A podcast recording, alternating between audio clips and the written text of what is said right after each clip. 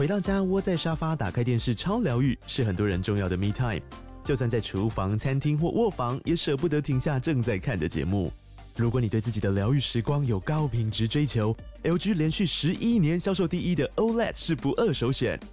OLED 价格亲民又高质感的 A3 经典系列智慧电视，支援杜比世界与杜比全景声，追大场面的戏剧超过瘾。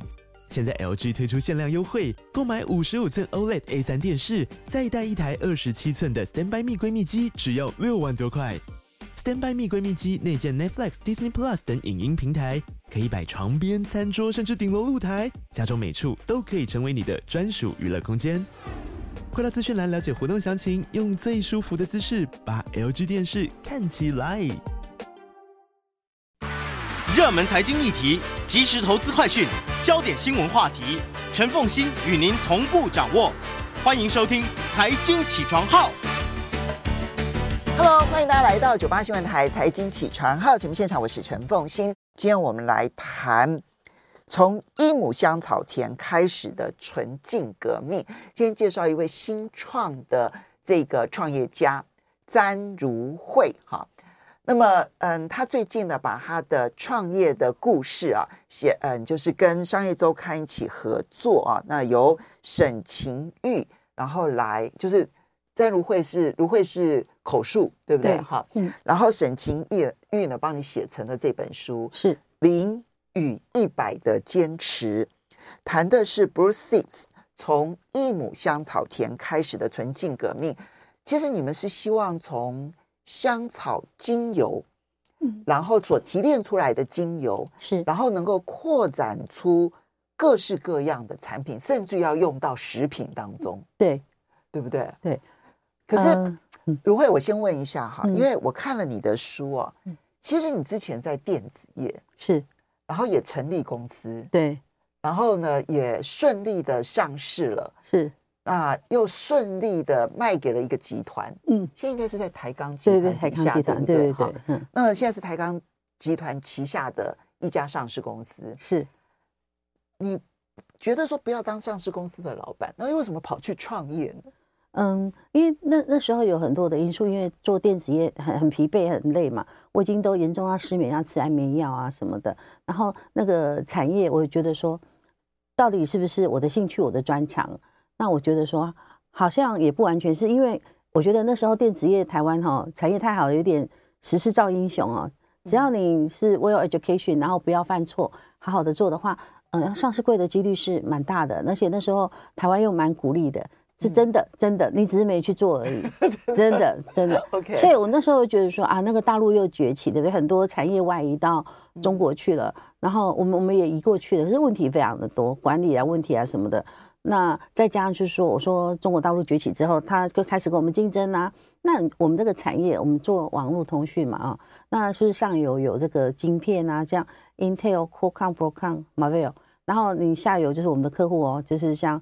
Dell、HP 啊，还是电信的，像中华电信、Deutsche Telekom，我都做国外的，我没有做国内的。嗯，然后我就觉得说不好做，不好做原因是，呃，我们不是晶片商，不能来主宰这些规格。然后客户又蛮要求，因为我们帮他们做 OEM，帮他们做代工。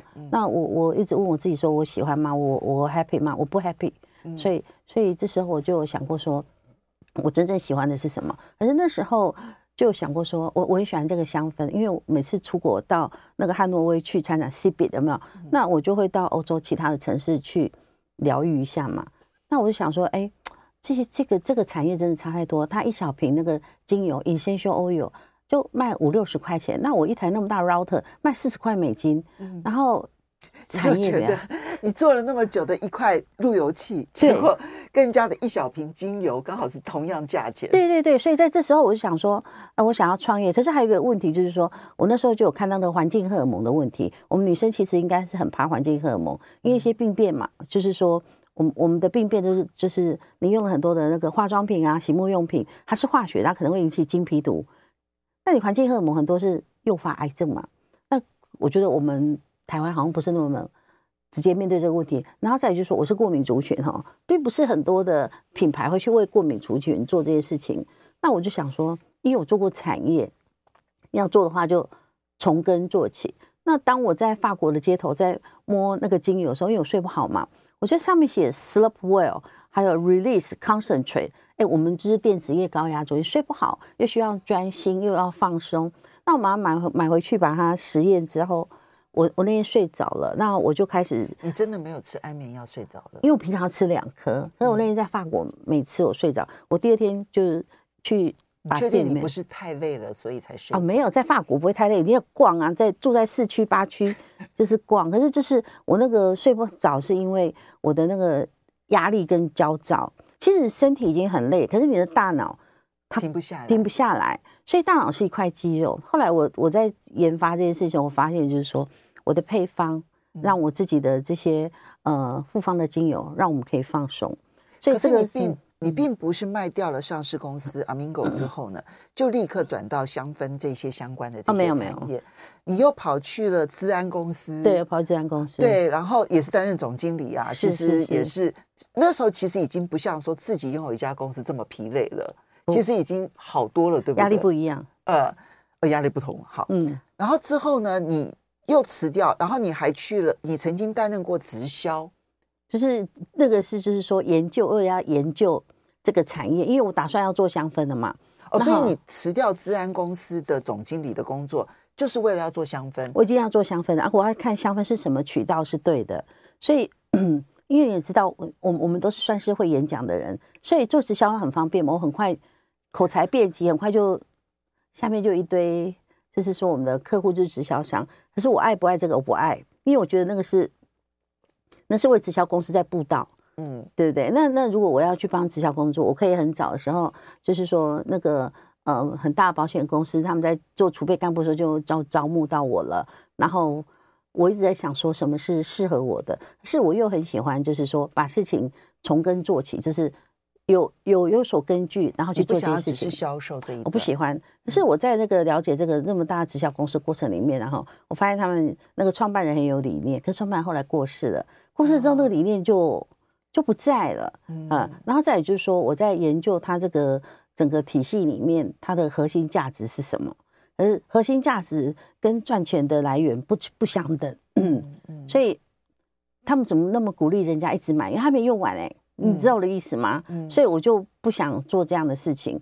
所以当我公司开始的时候，我有有想过说，我要不要成立直销公司呢？做另外一个品牌呢？可是如果是这样的话，我那我的产品一定是要就是每天生活要用到的。所以每天生活要用到的，又要是纯天然的，跟有什么关系？所以我在产品架构上面就想了好久。所以你。嗯，既卖掉了上市公司，然后接着去了资安公司，也辞掉了。辞掉了之后呢，接着你就开始去思考要做香氛相关的产业。是，可是你一开始可能没有真正想清楚，说到底要做什么样子的香氛产业。是，你继续学了调香，嗯，啊，拿到了调香师的执照，对。然后呢，又同时去直销，嗯，然后去理解这个通路，这个这个这个这个产品通路当中。到底有什么管道可能是适合的管道？然后销售会碰到什么样的问题？你学了最上游的，等于是设计，对，跟最下游的销售，嗯，你是什么时候开始起心动念想说我要做一条龙的？嗯，因为我做过电子业嘛，那电子业的话，你的系统产业从晶片下来，你怎么样一条龙最上游？所以我还在那个科技业的时候，刚进去上班的时候。呃，有去那个联电，然后因为就是上，就是算是我们是他转投资的公司嘛，有进去看这些整个制程嘛。然后那时候我觉得有一位很资深的副总，像张海棠副总，他就带我看整个那个你你 design 出来的 tape out 过程，那你要到那个 foundry 里面去，然后你你要做几天？你八个礼拜，八个礼拜之后就是要到那个 chipset design house，然后再到 system，嗯，然后。我说为什么要看这个？他说啊，你要做系统的话，你要看到最上游是什么，你才知道整个产业链。然后那那个到 chipset 之前要封装，要做 back end。所以我整个了解的产业过程之后，哦，原来是这样。所以我当要了解这我要做这个香氛产业的时候，我就发挥我这种精神，就把整个产业链画出来。所以你看到的保养品或者精油一瓶在那个地方，我就会追它的原料是什么。那原料是化学的还是天然的？天然是怎么来的？嗯嗯。所以它的工厂是什么样的工厂？然后接着它工厂进货的原料是什么样的原料？然后那个原料的最原始的来源，它的那个种植的系统也好，或者是化学系统也好，是怎么来的？是，比方说，嗯、呃，很很简单，你刚才问我说，哎，我们的香氛原料香草嘛，那也可以给保养品用，那要 GMP 的标准。如果给食品是 TQF、哦、HACCP 就不一样了，所以一样种植出来，可是到不同的厂去萃取。嗯，那你到这个食品加工厂萃取，你才能做食品的原料。嗯、那你保养品要到 GMP 的的那个厂区里面，所以是很大不同。一样是田里面出来的，那种植的方式，我们用自然农法，没有除草剂，没有这个肥料。你知道台湾的那个化学肥料是全世界使用密度最高的吗？嗯嗯，所以在这个过程里面，我就把那个整个产业结构先画出来。我，所以我拿给沈沈晴玉看的时候，他说：“哇，怎么有这一张？”那我说：“你要怎么采访？”嗯，他说。嗯，他他他，就是说这个这本书的作者，对对对，这这本书的作者，你拿给作者看的时候，作者一时之间不知如何下手。对，可是他之所以会加入这个采访团队，是那个何飞鹏老师，是何社长，他他辅导我嘛，我是 MISA 的学生嘛，因为创业去 MISA 上课，这是那个智享会，智享会里面有很多上市柜的名师在辅导我们，这样他们看到我说，哎。哎，你不是创业过了吗？我说，因为不同产业重新开始，我就是像杯子一样把水都倒光，重新再装一次。哦，那那太好玩了。为什么？因为有很多产业老师，你你看，像那个辅导我的老师，在不同地方，名山学堂的毛志国老师，嗯、对不对？那像陈来柱，和从面板到面粉，所以我的业师非常的多，我问的问题非常多，跟电子业无关的都让我很开心。因为大概很少有一位创业者是会把、嗯。整个的产业系统、供应链，然后呢，或者产业链，嗯，然后从最早最早的可能是一粒种子开始。对，我这边要讲哦，就詹如慧他们的这一家 Brew Six 是真的从种子开始，是从种子开始，然后一直到最后的终端产品，它可能是一瓶精油，它可能是。呃，一一个沐浴乳，是它可能是一个洗发精，是甚至有可能是餐桌上面的食材，是乃至于它已经最后做成了食物，是这个这一条线都要把它画得很细，然后很清楚，对，把这些这些这些关系图通通都画清楚了之后呢，嗯，从我的角度来看，詹姆会做了一个最奇怪的决定，就是他必须要做一条龙。马上回来节目现场，欢迎大家回到九八新闻台财经起床号节目现场，我是陈凤欣。在我们现场的是 Six，啊，他他这个中文名字叫做麸童园，是对不对？好，芙蓉的芙，对。然后呢，同是那么一个单在三撇，对。好，这个同是。童是彩色，呃，是红彩的意思，对不对？铜啊，这个福就是香草的意思。嗯、对我来讲，铜就是马披着彩衣，有属马嘛。哦、啊，圆就在一个 fix 的地方，一个属马女生，她在很高兴在种香草，是大家专业的麸童园。所以名字名字找好久，为什么？因为我先有英文名字，我找不到中文，我可以等三年，我找不到没有办法取中文名字。Brew Six，OK，对，Brew Six。好，这个是蓝色种子。为什么说种子是蓝色的？因为为什么？哎，海水是什么颜色？是蓝色。其实它是无色的，就是纯净的创业。种子就是 start up 的意思.就做一个无毒纯净的创业。好，我们来谈这个呃呃如慧的创业的这个坚持啊。那他最近呢口述，然后把他的创业的过程呢写成了一本书《零与一百的坚持》。Six 从一亩香草田开始的纯净革命，这由商周出版社所出版啊。这里面其实看到很多的艰辛，但我也看到说你有真的很多的业师，然后他们对，就是看着你这样如何的突破困境的。好，我先来讲选择。你在二零一六年的时候开始啊，你其实想了很久，因为你大概在两千零六年、七年就已经把上市公司卖掉，卖掉，对。所以从上面的卖掉上市公司到后面到治安公司，然后接着也辞职了，然后接着呢开始去学调香，去学直销，其实都是在为你的创业在准备你的技术能力。所以你这中间准备的时间也相当的长，十年，嗯，准备十年，然后大概把这个专业的技术我自己自身投资下去的，包括买产品学习，然后飞去找那个农地这些，大概十年，然后大概投资了。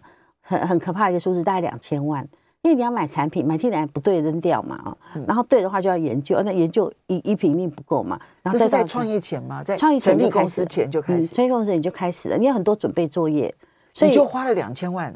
对啊，因为你要上课，上课很贵的。我那时候去英国上课的时候，我就跟他说我要这个课程，那时候还要 fax，他就传过来，我就看有没有瞎眼啊。六千块的英镑乘以六十，是三十六万，上两个礼拜的课，还不包括机票、食宿。然后你还要买很多的这个我们的工具，不止工具啊，那你还有很多教材，所以那时候哈储藏没有那么方便，我们又驮着很多的那个文件跟书去那边上课。两个礼拜回来之后，你带更多的东西，因为你还要带很多的作品，你在那边调的作品你要带回来，那所以这样子前前后后还有呃学错课啊，没有用的啊，嗯，哎不不一定都学对的，对对，然后还要去参访一些。就是说，哎，他们种植的地区，可是那时候我就有发现说，哎，他们怎么这一区只种薰衣草啊，这一区只种那个迷迭香，那区只种洋甘菊，为什么不 mix 在一起？我就一直问我的那个老师嘛，那我就跟他讲说，如果你看我来自电子业，我说，哎，你如果说有这个产业链的结构，我现在讲出来，Silicon Valley 跟我们新竹科学园区产业链的结构，那我不就很方便了吗？他说，产业链结构，你如果这样做，你自己去 build，哇！自己 build，我就想说，那我我如果真的我要来 build 啊，对对，所以那个才会毛老师说，哦，你这个很伟大。他其实他说我是个疯子，所以刚才凤馨姐讲说，你从育苗，育苗这点种子，种子今年收的时候不能马上用哦，你要先让它催眠，让它睡着，两年后二零。二三年收的去去睡觉，二四二五他们睡，二六年把他叫起来，为什么要睡？为什么要睡这么久？你这时候要驯化它，它是有能力的。两年后再把它放到土里面去，有活的，就是比较有韧性的；哦、没有活的，就是让它走、哦、，let go。所以你的种子还经过驯化的过程，嗯，利用它休眠的时间，看谁最有最有成长的耐韧性。对，然后接着呢，育苗这个部分完成了之后，然后接接着才交给。契作的农民去种，对，他用我们的那个一寸盆、三寸盆的苗，那下去、下去、下去种，所以我们确保循化，循化三件事情嘛，适适地适种，天生天养，适地适种，不是说啊，大家觉得这个很棒就种这个，而是我觉得说，哎，你在西岸的迷迭香种出来，跟东岸为什么东岸萃出来油比西岸多三十五 percent 的出油率？因为是好的地点加阳光、空气、水，嗯，这跟土壤的养分。没关系吗？嗯，养分也有关系，因为我们我们是自然农法，所以不能之前有那个、哦、对，不能够施化肥啊，这样。所以啊，所以如果之前已经有的话，它它都要休耕个四五年，不然我们就要种肥皂草，把它酸碱中和。啊、这个过程里面是摸索出来，现在讲起来好像很简单。我跟那个我们那个阿和，我们两个去年时阿和，阿和是我们那个台东的那个农场的，应该算是董事长啊。他说只有全台湾只有我们两个是疯子。在做这些事情，那因为你要 build 这种产业链的话，你就是要下去做，所以我就跟他用英文讲说 the first and only。他说 哦，你为了为了为了这句话，你要投多少钱下来？因为你不 build 不行。所以你现在去很多地方，可能看到说啊，我们的香草田。我说你种什么啊？他说茶树，因为香氛来自植物的花草木果跟茎叶。对，那像松红梅的根茎叶都可以用。对不对？那那你你说啊，我要山鸡椒还是我要马告？你要脆马告的皮，还是要脆马告的叶子？而且用途不一样。哦，对。其实我有时候到郊外的时候呢，嗯、我稍微认得的植物，我就会试着去闻。嗯、确实，它的花的味道、它的蕊的味道、它的呃叶子的味道，乃至于它根茎的味道，其实都是不一样的味道。对，嗯、刚才你那个有你名字的精油里面，我要谢谢如慧，她特别调的一一瓶。最适合我的精油，早上都会苏醒，让你 fresh 这样子。对对对。然后它它这个，我们讲到里面有橙花，四月一号到四月十五号就要采橙花了嘛。我们到海拔三百公尺以上，那个采了之后要萃取，哦，蒸馏萃取之后要熟成两百天，一百八两百天。所以四月，因因为它要纯化，就像红酒。它要熟成，到它要熟成，熟成 age，它 age 过，它是个类红酒产业，其实很困难的。我们现在这样聊天，你们在用那罐油的时候，我现在讲它的出身嘛，哈，你两年前种了嘛，两年后要开始可以采嘛，橙花，嗯，Tanger 那个那个两年前种的时候，之前的那个呃种子的育苗还要经过两三年的循化，所以已经四年了。哦、对不对？嗯、那那你不是四月十六号一月四月一号十六号萃好了，那你就要纯化去熟成，放两百天，两百天，一百八两百，很冷就要到两百天，如果稍微热大概一百八十天，所以在十月可以用。嗯、那你十月拿出来调香，你是单方还是复方？哦，你橙花配，比方说你要保湿，你就配那个香蜂草 Melissa，对不对？你配完之后，一个香气有一个功能，然后再去做成你要的洗发沐浴还是精华液这样子做。各位去想一想哈，就是说 从种子，然后到育苗，然后接着把它种植出来，接着呢萃取了之后呢，摘下来了之后呢萃取，萃取可能这里面有很绝大多数都需要经过 age 的过程，是不是？对，所以说像然后做成了这个真正的精油之后呢，对不起，它后面真正的那个我们所看到的产品，产品这中间还要经过经过研发适当的化妆品的工厂。对，否则的话，那个化妆品工厂在最后一刻如果毁了，就毁了，就毁掉了，就毁了。所以，我们产业链在种植的时候是农业，然后在加工、在萃取的时候又又属于卫福部的。你看，我们有卫有那个农农业的这种农委会的，嗯、然后卫福啊，在进出口就是商业经济部这部分。所以，有些事情都要跨部门沟通。那我们刚才讲橙花。是讲到一半哦，你不是四月萃取嘛？十月原料好了嘛？调好，十一月大概做成你要的乳液啊，还是保养品？然后十二月上市。可是这你看它对它生命的前期是什么时候？大概二十四到四十八个月。那你要用天然的产品，你就要坚持。所以常常他们跟我讲说，你的茶树为什么一千块，他的茶树两百块？我说来来倒出来倒出来，那先不要比价格，先来比品质。我有十二个坚持。那他有什么？他说没有。我说那就是价格的差异。那第二件事就是说，为什么他的茶树有阿莫尼亚的味道，我的没有？因为我只用茶树的叶子来萃取，他们有梗嘛？那梗是过敏源的来源啊，所以你那个茶树有过敏源没有用。哇！所以我今天不讲，大家讲说。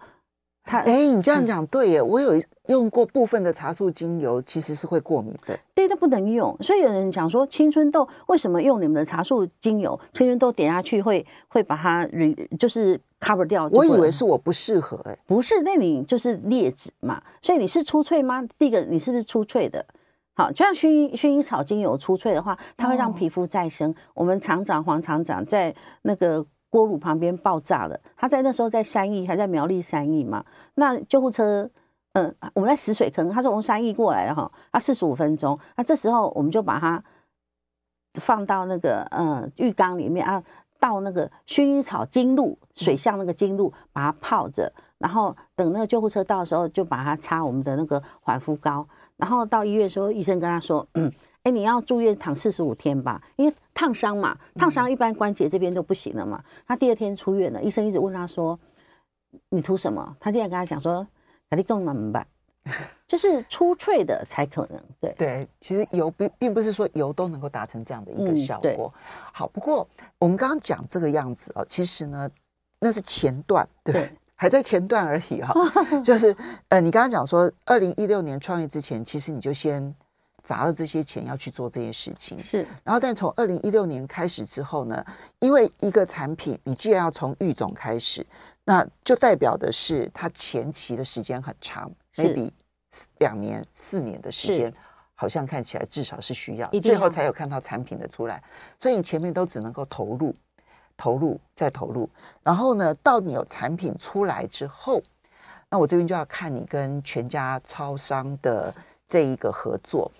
你虽然说你自己要求很严格，好像很纯净，对不对？嗯。可是你到了最终端，你要找你你的方法又跟别人不一样。就是说，你如果直接面对消费者，它就类似直销。嗯。可是如果说你今天中间要有一个大的一个品牌来帮你背书，说我愿意卖你的产品，而且我认为你的产品不错。其实那个那个大的品牌，它本身的查厂的过程就势必很严格。哎、欸，我们很特殊哦。我我先讲一下，就是说，我我们这时候开始做的时候，我我不知道客户在哪里，但我就先做了一个群众募资，然后有三百六十六位陌生人赞助了一百万，我就知道说啊，这个产业有我我没有做任何的广告，对不对？所以他们有需求，所以从跟他们访谈里面，包括那个贝壳放大那时候那个呃林大喊大喊啊，对，不对？对他还说他在 Flying V 嘛，他们帮我们做，然后一连串的这个。问下来就是，哎，大家对这个环境，那时候我们就开始做这个 ESG，那时候大部分都叫 CSR（Corporate Social Responsibility）。所以我们那时候我做过电子，又知道说我这么小的公司，我一定要找大公司来结合。所以前前几年在全家还没有看到我们之前，我就赶快去找像那个什么呃中华开发、国泰金控啊，啊很多像国泰金控的那个陈淑芬。啊，陈淑芬投资长，投资长他就很 support 我们。我们在遇到我们稍微休息一下，等一下回来就来看这个最后一里路，其实更困难。欢迎大家回到九八新闻台财经起床号节目现场，我是陈凤欣。在我们现场的是 Bruce Sips 好福同源的执行长詹如慧啊，他的创业的过程零与一百的坚持。呃，Bruce Sips。从一亩香草田开始的纯净革命，这是商周出版社所出版的。好，那如慧，我想请问你一下，就是说，因为我们刚刚这样讲啊，其实都是属于我们所说的故事，嗯、对不对？好，但是呢，你就要实际上面希望能够得到证明，因为最后这一里路被消费者肯定，或者是有大品牌的背书的肯定，对你来说是最重要。嗯、所以。你从一开始你放眼的其实就是国际哈，对，不管是跟大公司合作，跟大品牌，我觉得全家便利其实是很重要的一步哈。是，那么而且你努力去参加各式各样的比赛，比赛，对，你几乎拿了所有能够拿的奖了哈。比如说二零一九年的 APSIP 亚太社会创新合作的环境有序奖，是二零二零年的 WISE 二四，那么呃 WISE 二四的这个矽谷全球女性创业加 Peach 大会的台湾唯一代表。二零二一年是全国商业总会呢所颁发的金博奖的 ESG 绩效组，然后 TSAA 台湾有序行动奖 SDGs 的陆地生态组。好，二零二一年到二零二二年是经济部 Buying Power 的社创名人堂。二零二一、二零二二年是 B 型企业组织的这一个社区扶植面向大奖。好，那所以你。啊，对，我后面就不不再去念了。这样子，你去，这目的都是让消费者真正的接受你。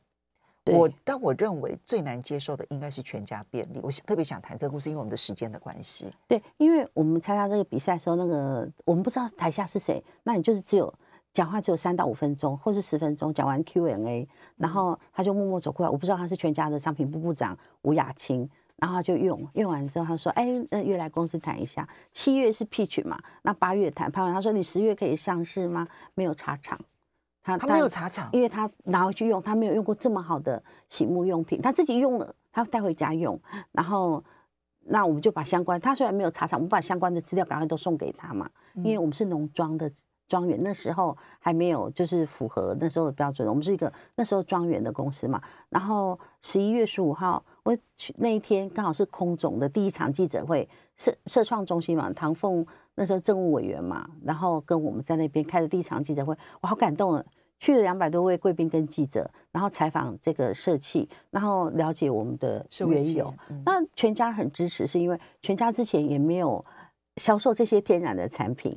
哦，那我们有几个商品在那边造成的热销。这第一个，全家很支持小农，呃，支持我们那时候社会企业一开始没有多少家嘛，然后我们也就是阐述得很清楚，说我们帮这些过敏族群。那你你全家有那么多的商品，你有没有天然的商品？那问我们说，我们可以为他带来什么？我说我们可以为他带来过敏族群他的需要，或是说呃医生护士啊，他要买这些没有太含酒精啊、化学的。所以的确造成了这个经验，然后也就是说，大的企业它是大企业，上述牵涉企，大手牵小手，那那时候就是我们希望共好才会越来越好。我们跟小农共好，全家跟我们共好，它是大手拉中手拉小手。我很佩服全家便利商店，尤其是这次我出书，叶董事长还帮我写那个推荐序哦，他知道我们是从那个死人堆里面爬出来的，因为。在那个过程里面，不保证公气会会活下来嘛？所以一个这么大的一个，其实你好几次其实都快要面临倒闭了。对对对，他说借钱啊什么的，所以新书发表会有点是那个我之前的潜在组聚集大会，不过钱都还了。嗯，好，那嗯，当然你拿到全家便利的这一个订单哦，并不代表你就一定会成功。其实那个时候拿到订单就意味着你要再投资一笔。是。